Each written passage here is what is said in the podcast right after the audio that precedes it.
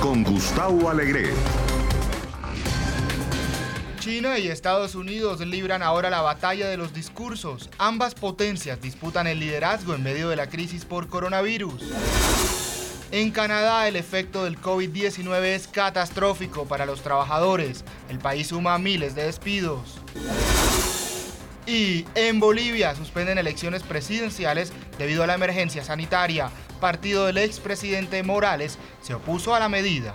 Comienza Club de Prensa con Gustavo Alegre. Bienvenidos a Club de Prensa, el espacio de análisis de NTN24 con los mejores analistas y corresponsales en la capital estadounidense y en el mundo.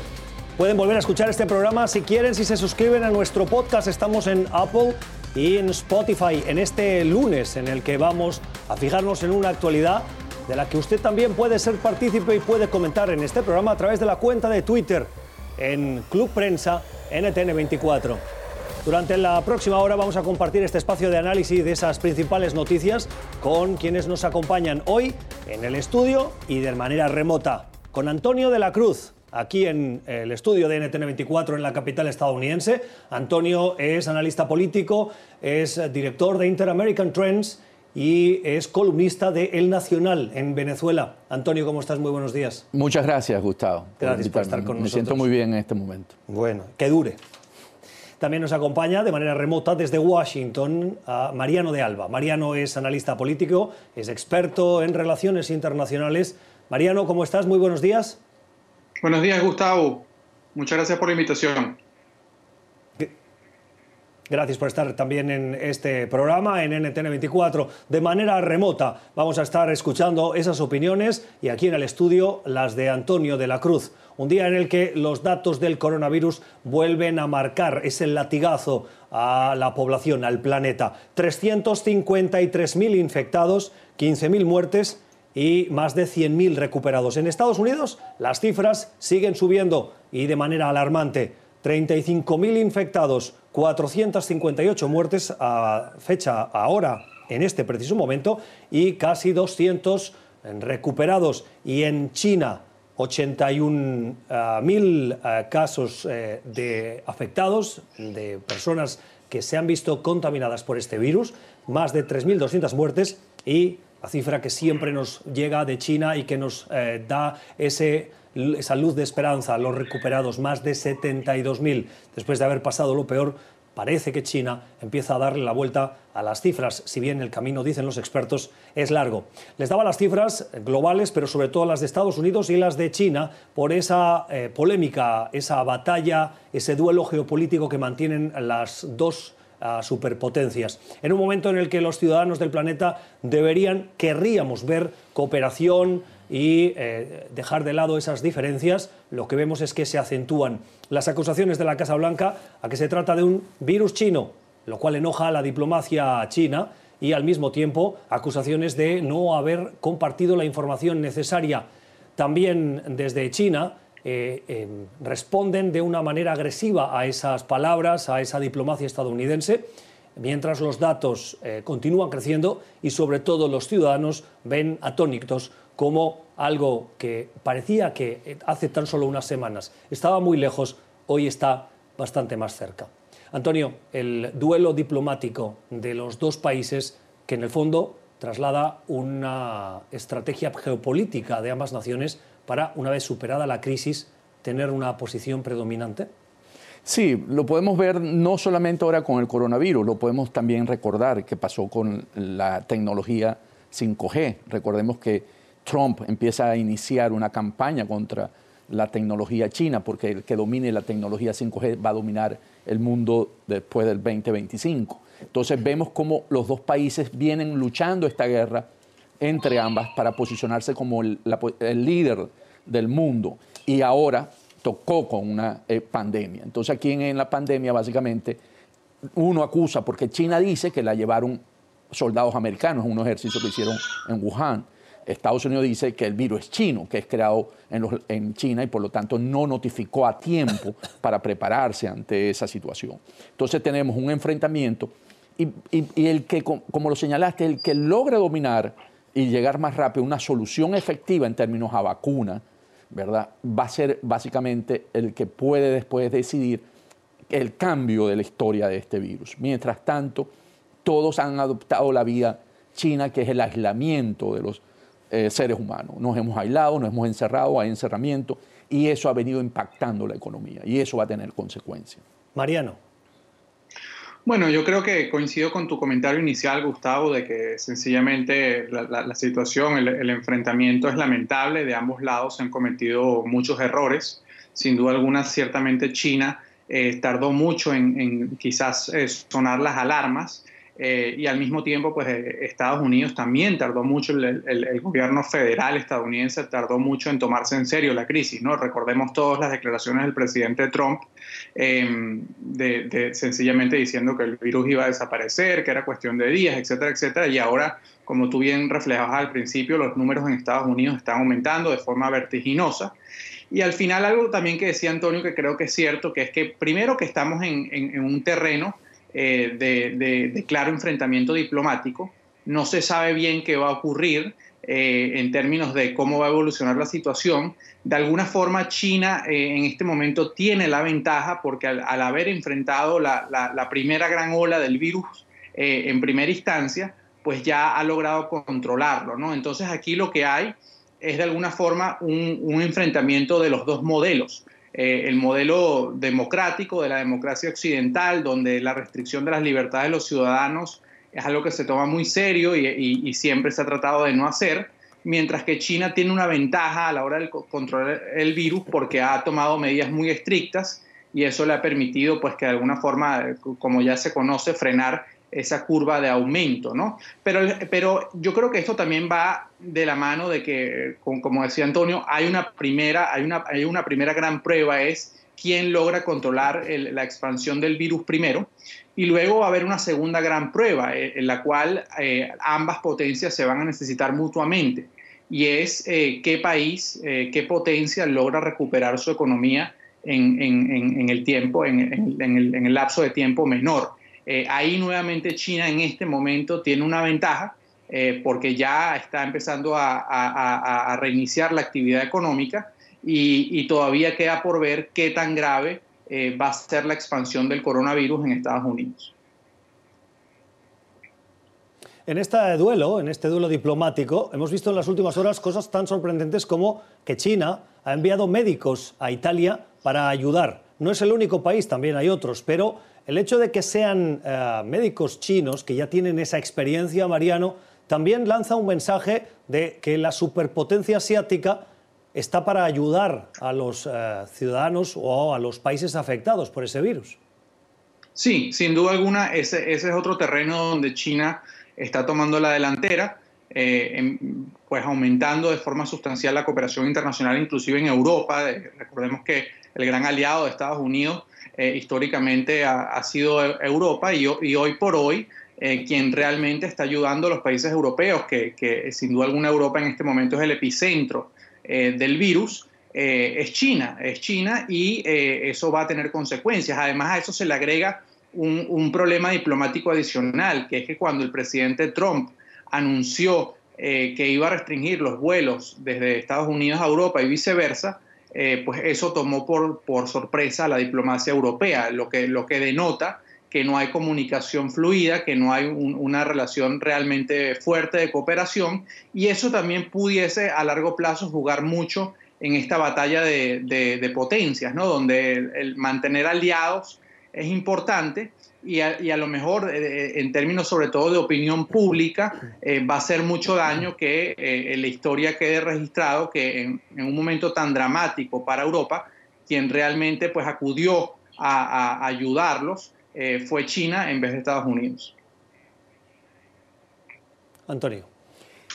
¿Cómo podemos verlo? Cierto que China ofrece el apoyo y ofrece material médico, no solamente el apoyo de doctores y de sino de médicos. ¿Por qué? Porque China es la gran manufacturera del mundo. ¿Qué pasó? Que con la globalización, los, aquellos eh, productos que eran supuestamente de, poca de poco conocimiento para integrar, se hicieron en China, se hacen en China. Entonces, esa gran manufacturera que es China, tiene la capacidad, mientras hoy vemos que el presidente se le pregunta en rueda de prensa cuántas máscaras hay, no dan una, van a dar y van a suceder, no dan una respuesta inmediata. Mientras que China toma la decisión y manda máscaras a Europa. Y manda a Italia. ¿Italia por qué? Porque Italia hoy es el foco central donde los médicos le está sucediendo lo que pasó en Wuhan, de que algunos ya están cansados y están en riesgo de contraer el virus y pueden morir igual que allá. Entonces, en ese sentido, China se ha vuelto solidaria y,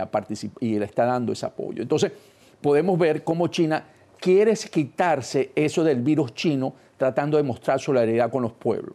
Pero también tenemos modelos en, Asia que han sido exitosos. Corea del Sur, eh, Taiwán, Singapur, ¿okay? que han venido también tratando con el virus y no es el, el, aproximamiento que ha tenido China de aislamiento, ¿verdad? Que sí lo hizo. Ellos han, tenido, han venido utilizando más bien el Big Data, cómo, cómo, la gente se mueve, cómo la gente está interactuando. Y en ese sentido, ese, ese modelo a mí me parece que es de menor impacto hacia las economías, porque eh, eh, eh, Corea del Sur ha tenido, pero sabe de una vez, han desarrollado ellos han hecho 250 mil test, ellos saben dónde están las personas, las aísla. Entonces, el, usar también hoy en día la herramienta del Big Data es posible para salir de la crisis, no solamente a través del aislamiento. Claro, y estos datos y estas reflexiones, eh, Mariano, nos llevan a eh, lo que me parece que leía este fin de semana, y es que esas medidas que son exitosas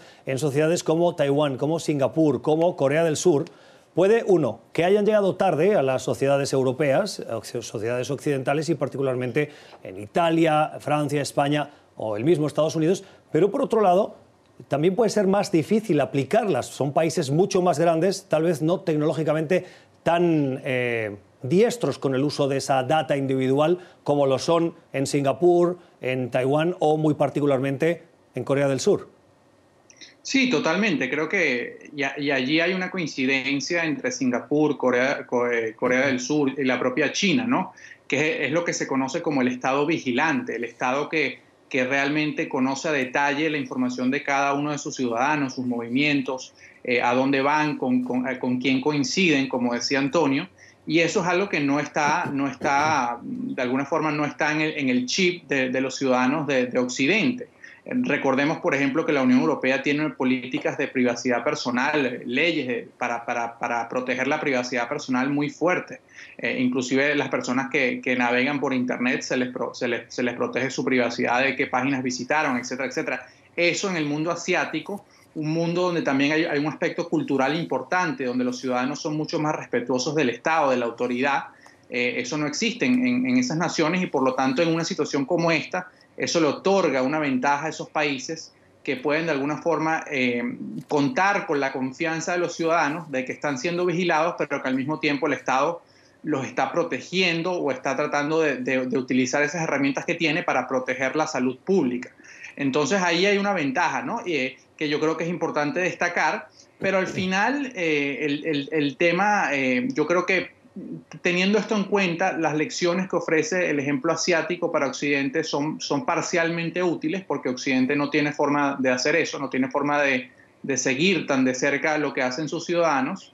Eh, pero al final aquí también hay un, problema de que esto es un problema global y si el mundo va a superar esto, la única forma es con cooperación, tanto a efectos de la enfermedad como eventualmente a efectos de la economía mundial. Es decir, eh, el éxito de China, el gobierno chino ha querido, eh, pues de, alguna forma, cantar victoria muy temprano, pero el éxito de, China y de Asia en, superar esta enfermedad también va a depender mucho de qué tan rápido la supera Occidente y si realmente se puede recuperar la economía mundial en un plazo razonable. Si no es así, eh, no hay forma de que sin una economía medianamente sana en Occidente, la economía asiática pues, pueda también eh, recuperar el, aliento. Mariano, y esa victoria por parte de China, esa eh, autodenominada victoria, ah, se sustenta fundamentalmente en dos cifras. La primera es que eh, en los últimos días han conseguido, de acuerdo a las cifras difundidas por el gobierno chino, ah, reportar cero transmisiones de persona a persona del virus. No hubo ninguna nueva transmisión de acuerdo a la data oficial.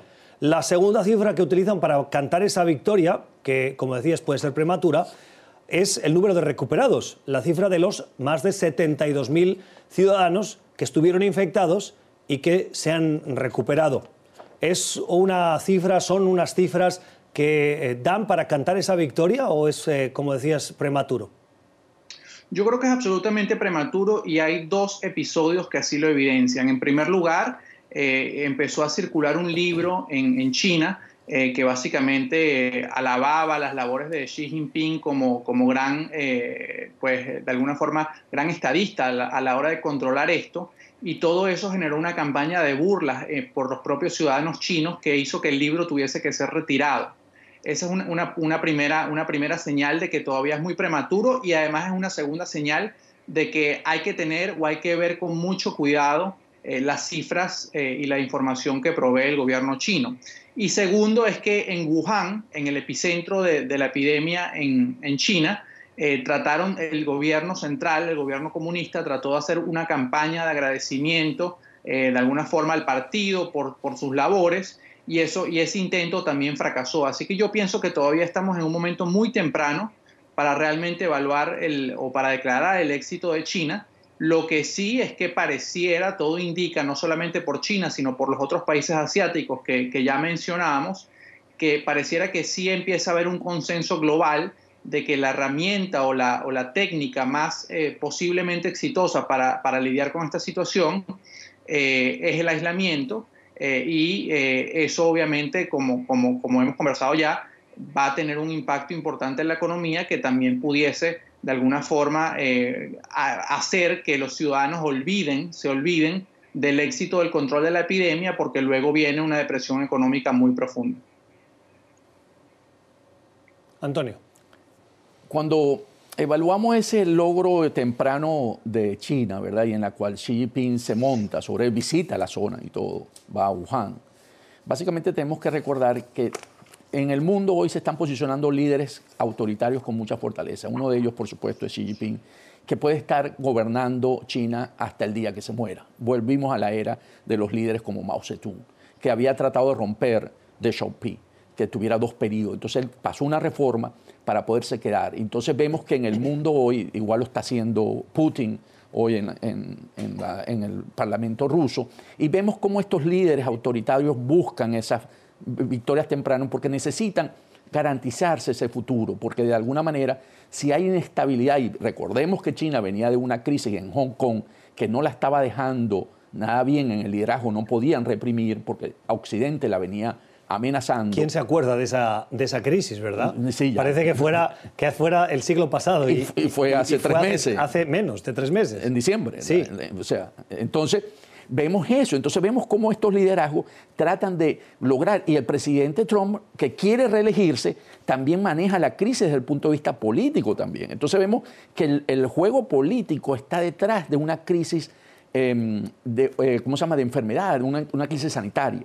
Entonces, entendemos que el manejo político de la situación nos está generando una situación, una condición que no nos permite esa colaboración internacional porque queremos ser los que podamos declararnos como victoriosos. Y si lo vemos como guerra, en ese sentido, que se está planteando en términos, lo planteó, para no ir solamente con Trump, lo planteó Macron. Macron dijo, estoy en una guerra con un enemigo invisible. Entonces vemos que se utiliza la palabra enemigo también. Entonces vemos cómo los bloques ¿verdad? occidentales, el bloque asiático, dan a un enfrentamiento. Entonces si uno lo ve como una guerra, vamos a ver cómo eso va a generar efecto y va a haber cambios después de esta guerra. Va a venir un mundo distinto después de esta guerra.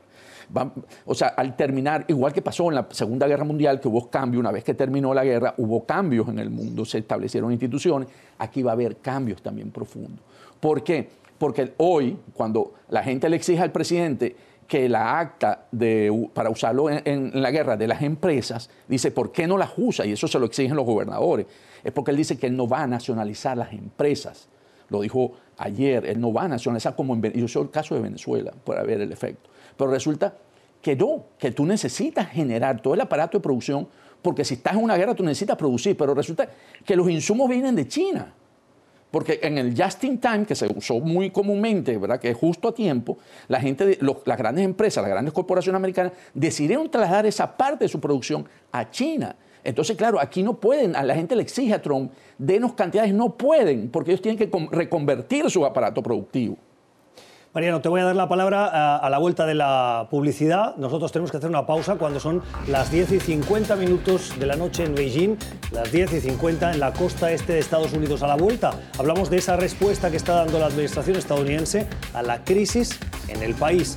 La Guardia Nacional se ha desplegado en los estados de California, de Washington y de Nueva York para ayudar a esos brotes que preocupan y cuyas cifras crecen. Ya regresamos. Son las 7 y 57 minutos de la mañana en California, en el estado de Washington, y las 10 y 57 en Nueva York. Estos son los tres estados donde Estados Unidos está poniéndole más atención al crecimiento del coronavirus. La pandemia que se expande y que lleva a las autoridades, particularmente de esos tres estados, a llevarse las manos a la cabeza, si me permiten, a adoptar las medidas más restrictivas de movilidad y a pedir más ayuda al gobierno. El presidente Donald Trump en las últimas horas autorizó el despliegue de la Guardia Nacional en esos tres estados para contribuir a la construcción de centros de atención a lo que se prevé va a ser la curva alta del de, eh, coronavirus, de afectación de ciudadanos que necesitan la atención médica. Lo estamos conversando en este club de prensa de hoy con Antonio de la Cruz, que es analista político y director de eh, Inter-American Trends, además de columnista del Nacional en Venezuela, y con Mariano de Alba, de manera remota aquí en Washington, que nos acompaña. Mariano es analista político internacional y experto en relaciones internacionales, conversando sobre estas cuestiones. Antonio, la respuesta que está dando esta administración, algunos dicen que es lenta, que está anteponiendo los intereses de las empresas y de la economía a el de la urgencia sanitaria y los ciudadanos. ¿Tú lo compartes? De alguna manera sí, porque vemos cómo la economía se ha ido deteniendo. Vemos que viene una contracción económica si seguimos en esta manera de actuar del aislamiento. Entonces, por lo tanto, el atacar rápidamente el virus debería hacerse, debería haberse tomado ya la decisión de ir al aislamiento lo más rápido posible, porque así se, pasa más rápido la curva. Lo que pasa es que lo que no quieren es saturar a las emergencias porque no hay suficientes camas, no hay suficientes respiradores, no hay suficiente eh, tapabocas, no hay suficiente eh, guns, eh, eh, Bartola de médico. Entonces, en ese sentido, no tenemos, no estamos preparados para atacar. Entonces, el mecanismo es sacar a la gente y mandarla a su casa y aislar porque contamina menos. Entonces, pero paraliza la economía. Entonces, ¿qué, ¿qué, hace el presidente Trump? El presidente Trump, ante la solicitud de los gobernadores, que donde ha estado más afectado el efecto del coronavirus, que son, como lo señalaste, California, Washington State, y Nueva York, y sobre todo el gobernador Cuomo, que ha estado en una posición bien proactiva. ¿verdad? Yo creo que Está siendo muy aplaudido el gobernador Cuomo. que yo creo que puede, ser, su mensaje. puede ser el próximo presidente si él quisiera después de esta crisis. Después de esta crisis, para él eh, está siendo un ejemplo de liderazgo, tanto por las medidas que adopta como las explicaciones que da, como por lo intenso que es en cuanto a datos, cifras, eh, apego a la verdad, que eh, eh, ofrece un claro contraste con la administración y particularmente con el presidente. Gobierno federal, correcto. Entonces, en ese sentido, él ha exigido que desplieguen la Guardia Nacional porque son los que se encargan de manejar las catástrofes en Estados Unidos. Ya, ya lo llevan a nivel de catástrofe porque tienen que hacer hospitales, ¿verdad? ambulatorios con, para poner las camas y son ellos los que tienen esa capacidad. Aunque FEMA, ¿verdad? Que no me acuerdo ahorita cómo se traduce en... Sí, es la Administración de Gestión de Desastres Naturales en Estados Civil, Unidos.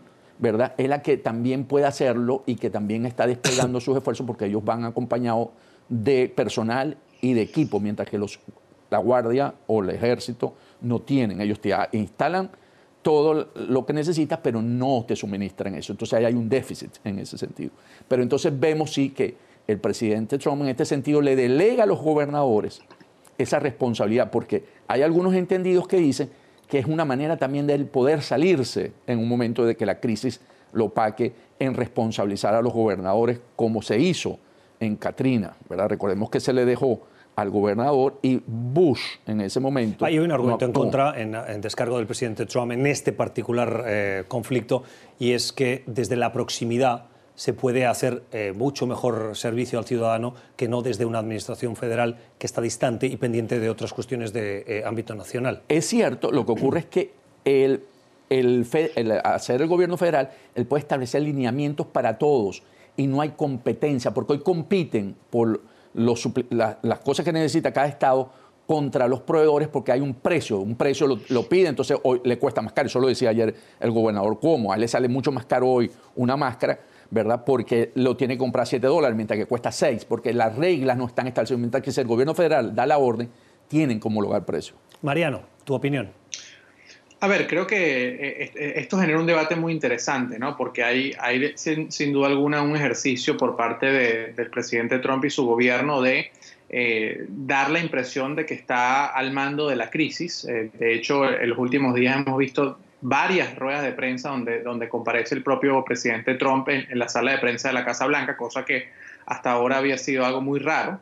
Em, el, presidente Trump ha empezado a utilizar algunos, algunos recursos que tiene el gobierno federal, como declarar la emergencia sanitaria, lo que eh, libera una cantidad de fondos importantes. Ahora esta decisión pues, de, la Guardia Nacional, que, sin duda alguna pudiese ser polémica, recordemos ya que en muchos países eh, fue polémico el uso de, la fuerza militar, mucha gente diciendo que no eran los militares quienes debían ocuparse de alguna forma de la gestión de la crisis, sino que dejar más, más eso en, manos de autoridades civiles y, autoridades científicas.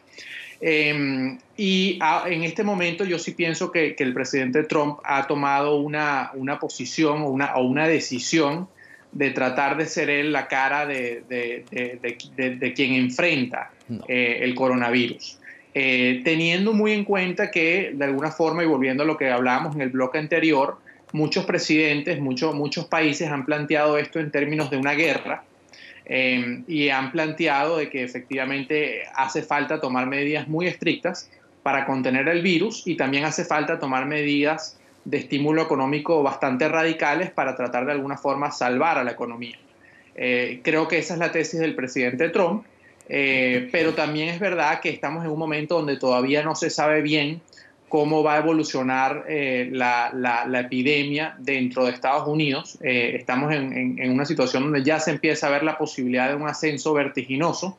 Y si eso es así, también es un gran riesgo para, para Trump, porque puede quedar como el, como el principal culpable. Si uno lo compara con, con quien ya va a ser el candidato demócrata en las próximas elecciones presidenciales, es obvio que esto, esto lo afecta al, candidato demócrata Joe Biden porque en una situación como esta no puede tener eh, Biden, que no tiene ningún poder, sino simplemente es un candidato presidencial, es muy difícil para él lograr tener la misma relevancia mediática y la misma relevancia en términos de decisiones que un presidente en ejercicio.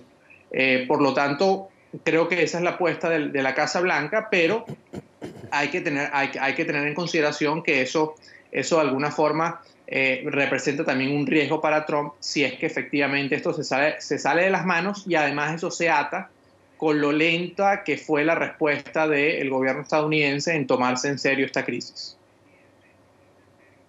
Mariano, ¿cómo explicas entonces eh, dos encuestas que se han producido o que se han conocido en las últimas horas en las que se muestra la popularidad, la aceptación por parte de los ciudadanos estadounidenses de la gestión y el liderazgo que está teniendo el presidente Trump, que mantiene eh, ese, eh, ese nivel de aprobación similar a antes de la crisis o incluso en algunos, como el caso de la encuesta de Quinnipiac, que lo acerca a la rara cifra del 50%, que no había conseguido en ningún momento de su presidencia?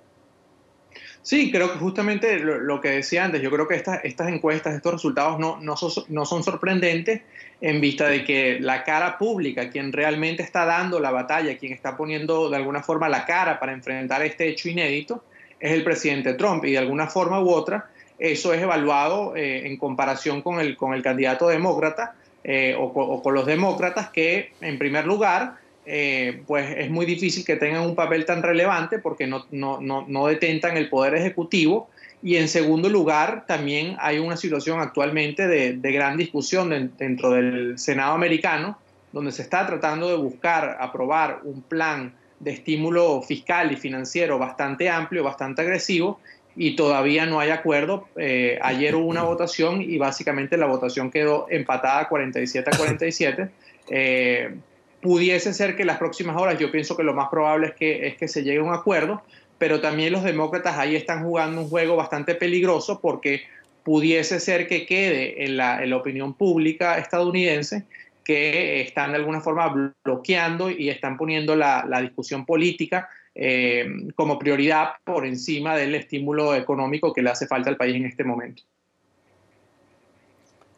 Eh, yo creo que es temprano, Gustavo, para determinar que, si bien es cierto, le está dando las encuestas en esta primera etapa al presidente Trump una leve recuperación, es temprano porque el impacto en la economía, ¿verdad?, es alto. Y al final el estadounidense vota con el bolsillo.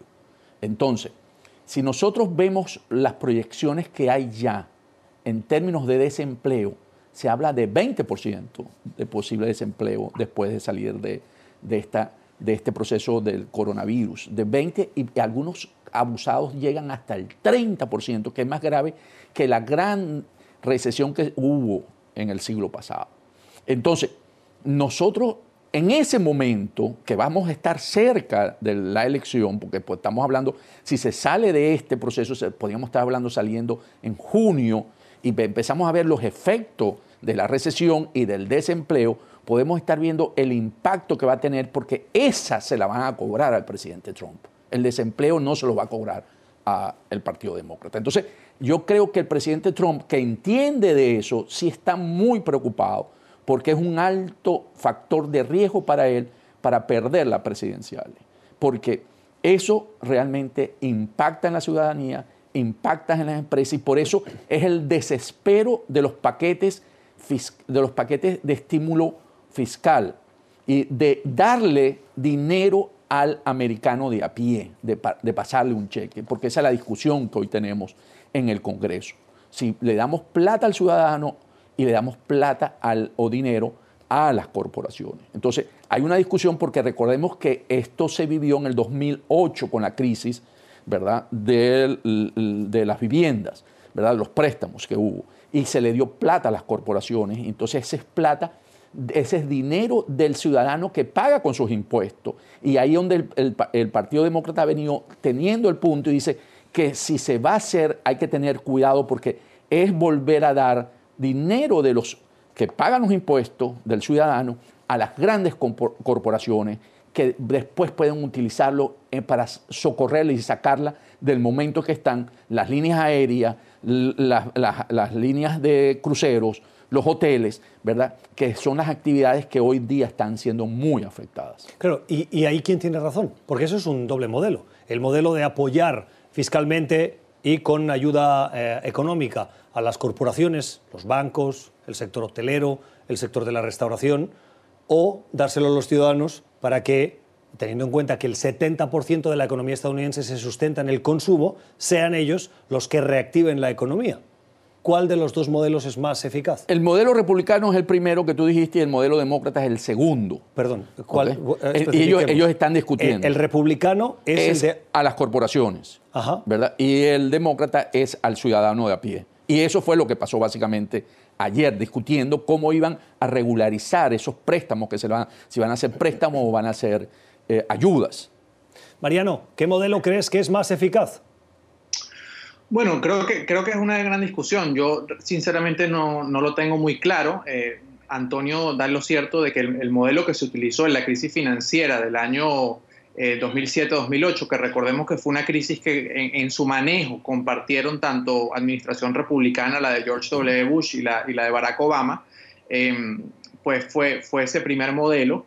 Eh, sorprendentemente, esto de, los, de, alguna forma de los subsidios directos, de enviar un cheque a, los contribuyentes estadounidenses, em, eso también en este momento es, en, parte es una propuesta del propio presidente Trump y del Partido Republicano, ¿no? Lo que ya denota eh, cómo está cambiando eh, la política y el mundo esta crisis. ¿no? Si, uno hace, hace algunos años hubiese dicho que, el partido, que parte, al menos parte importante del Partido Republicano iba a estar de acuerdo en enviar cheques directos a, los ciudadanos, mucha gente hubiese dicho que, eso era imposible, igual con el tema del uso del, militar o, quizás una, una vigilancia más férrea sobre los ciudadanos, ¿no? la limitación de las libertades. Entonces, aquí ya empezamos a ver símbolos, eh, de, de, cómo pudiese cambiar el mundo y básicamente eso se reduce a estados, estados federales, no solamente en Estados Unidos, sino en, todo el mundo mucho más fuerte, con, que tiene la posibilidad de tomar medidas eh, que, que limitan las libertades de los ciudadanos con mayor facilidad para tratar de, de, de alguna forma u otra garantizar el bien común o garantizar la, la, salud pública. Con el tema económico yo creo que es importante saber algo más, ¿no? Que, que es que de entrada lo que ya sí, sí, sí, se sabe es que esta crisis va a ser mucho más grave que la crisis financiera del, del año 2007 y el año 2008. Eh, como ya decía, esa fue una crisis financiera. En este caso, se va a tratar también de una crisis eh, no solamente que va a afectar al sector financiero, sino también al, sector económico total, a las empresas, como decía Antonio, al sector hotelero, al sector turismo. Todos esos sectores se van a ver afectados y por lo tanto la, capacidad de respuesta del, Estado, del fisco, eh, y, de, los bancos centrales va a ser mucho más limitada, porque va a, ser, va a hacer falta imprimir mucho más dinero con los efectos fiscales que eso tiene.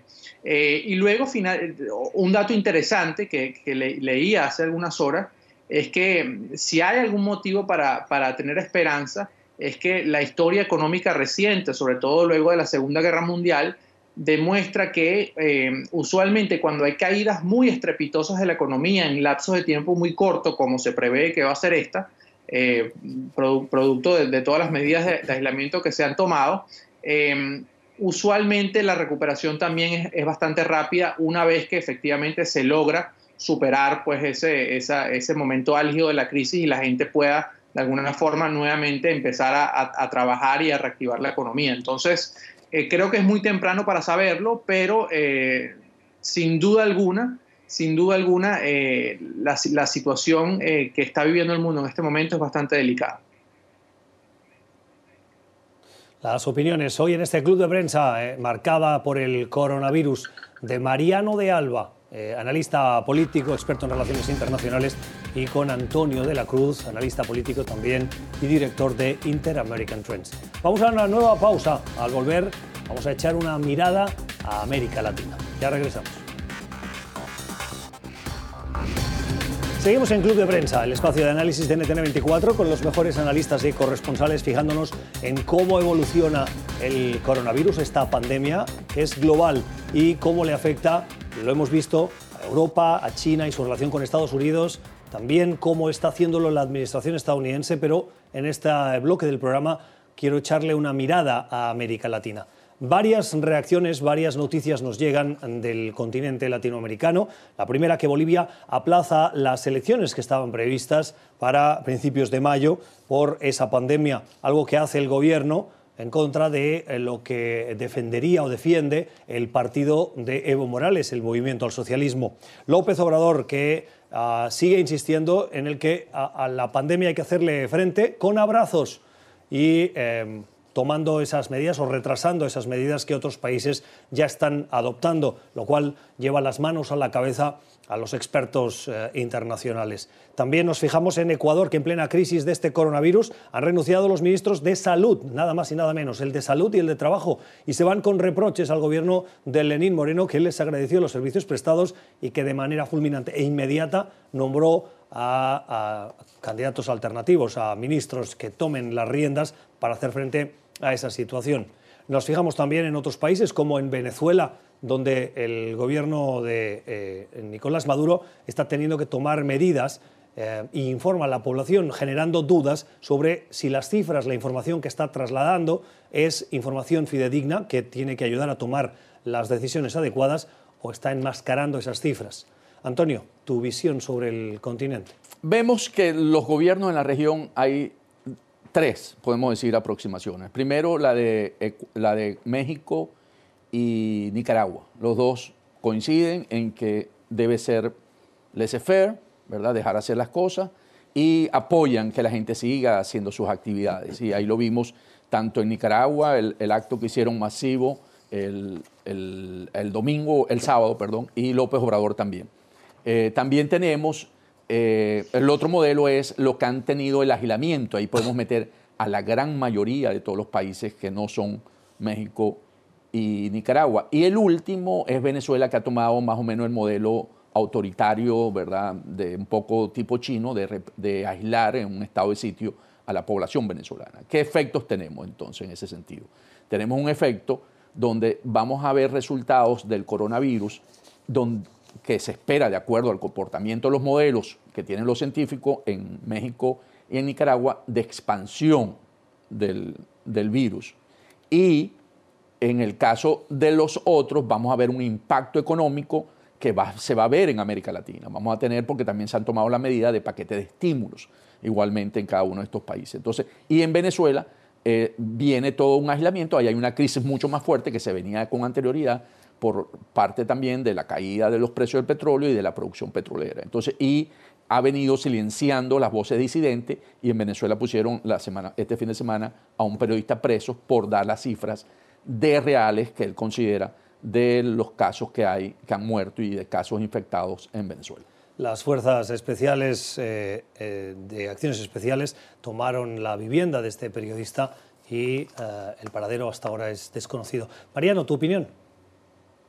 Bueno, yo creo que en la región, en, América Latina, lo que, lo que es el debate que hay es qué prevalece, ¿no? o la política o la ciencia. Y, y, teniendo eso en cuenta, pues uno puede definir dónde va cada país. ¿no? La, gran, la gran mayoría de los países se inclinan por la ciencia, por, por, las recomendaciones que ha dado la Organización Mundial de la Salud, y luego hay otros países que están aprovechando esta situación, eh, que, que sin duda alguna eh, da para que, para que sea aprovechada, sobre todo por países con, con inclinaciones autoritarias, eh, para de alguna forma eh, fortalecer su posición y asegurarse el ejercicio del poder. En, en, el caso de Bolivia, yo pienso que es una decisión acertada del gobierno interino de Yanin Áñez. sin embargo, vamos a estar claros, la razón fundamental por la cual esas elecciones son aplazadas es porque el partido de Evo Morales, el movimiento del socialismo, es quien tiene las ventajas en este momento en las encuestas, eh, seguido eh, con cierta distancia por el centrista Carlos Mesa. Eh, la oposición, o decir, la oposición al, movimiento del socialismo sigue de alguna forma dispersada y, esa, esa, decisión de, prorrogar o de suspender las elecciones temporalmente pues también se busca que de alguna forma revierta esa situación, ¿no? Habrá que ver si eso es así o no, y también eso va a tener un impacto en, otros países de la región, cuando otros gobiernos también de corte autoritario eh, suspendan las elecciones, pues habrá que ver cuál es la situación de, la epidemia en ese momento, eh, pero van a servir de excusa, bueno, Bolivia lo hizo, ¿por qué nosotros no? Eh, entonces yo pienso que son movimientos peligrosos, ¿no? En el caso de México, yo, yo, yo creo que, como decía Antonio, vamos camino a una gran catástrofe, eh, porque si se, si se ha visto lo que ha sucedido en el resto del mundo, México ya tiene un número de casos eh, sustanciales, eh, pudiésemos hablar de, un ascenso de la curva pues realmente totalmente vertical, ¿no? Y eso, y eso es bastante peligroso, sobre todo teniendo en cuenta también que el tráfico entre, entre México de, de personas, entre México y Estados Unidos todavía no está cerrado, o totalmente cerrado. Entonces, eh, eso pudiese afectar no solo, a, no solo Estados Unidos, sino a otros países con los cuales eh, México tiene mucho intercambio de, personas. Em, en, definitiva, en definitiva, yo creo que, eh, y esto no solamente es algo propio de América Latina, ¿no? ya lo veíamos también con, con este doctor que se ha hecho muy famoso en Estados Unidos, Anthony Fauci, en, su, en sus, en sus comparecencias con el presidente Trump. Aquí hay un debate eh, sobre eh, qué debe pesar más, ¿no? Si, si, si la ciencia, ¿no? Si, si, las medidas estrictas pero necesarias para proteger la, la, la salud pública y, que no se muera tantas personas, o si pues, eh, es una situación más gris donde hay espacio para ciertas medidas políticas que de alguna forma fortalezcan a quienes están ejerciendo el poder en este momento. Usted está viendo Club de Prensa, el espacio de análisis de NTN24, hoy con Mariano de Alba y con Antonio de la Cruz. Última pausa en el programa y regresamos. Últimos segundos de este Club de Prensa para hacer mención a una de las noticias que poníamos en nuestros titulares, y es que Canadá enfrenta cifras de despidos de la Gran Depresión. ¿De qué cifras hablamos? Porque no nos da tiempo a analizarlas. De medio millón de personas que han solicitado en los últimos cuatro días el seguro de desempleo. Para que se hagan una idea, esta cifra la comparamos con la de hace un año, que era de 27.000. 27.000, medio millón. Y una noticia en positivo, al menos acabemos con algo positivo, y es dos grandes empresas en Estados Unidos anuncian el incremento de la contratación de sus trabajadores, Walmart y Amazon. Al menos hay trabajadores que van a seguir haciendo eso, trabajar con las medidas de prudencia. Gracias por acompañarnos hoy en este club de prensa marcado por el coronavirus, con Mariano de Alba y con Antonio de la Cruz. Cuídense, sigan las normas. Lo importante, lo primero, es la salud, la suya y la de sus comunidades. Mañana volvemos. Feliz día.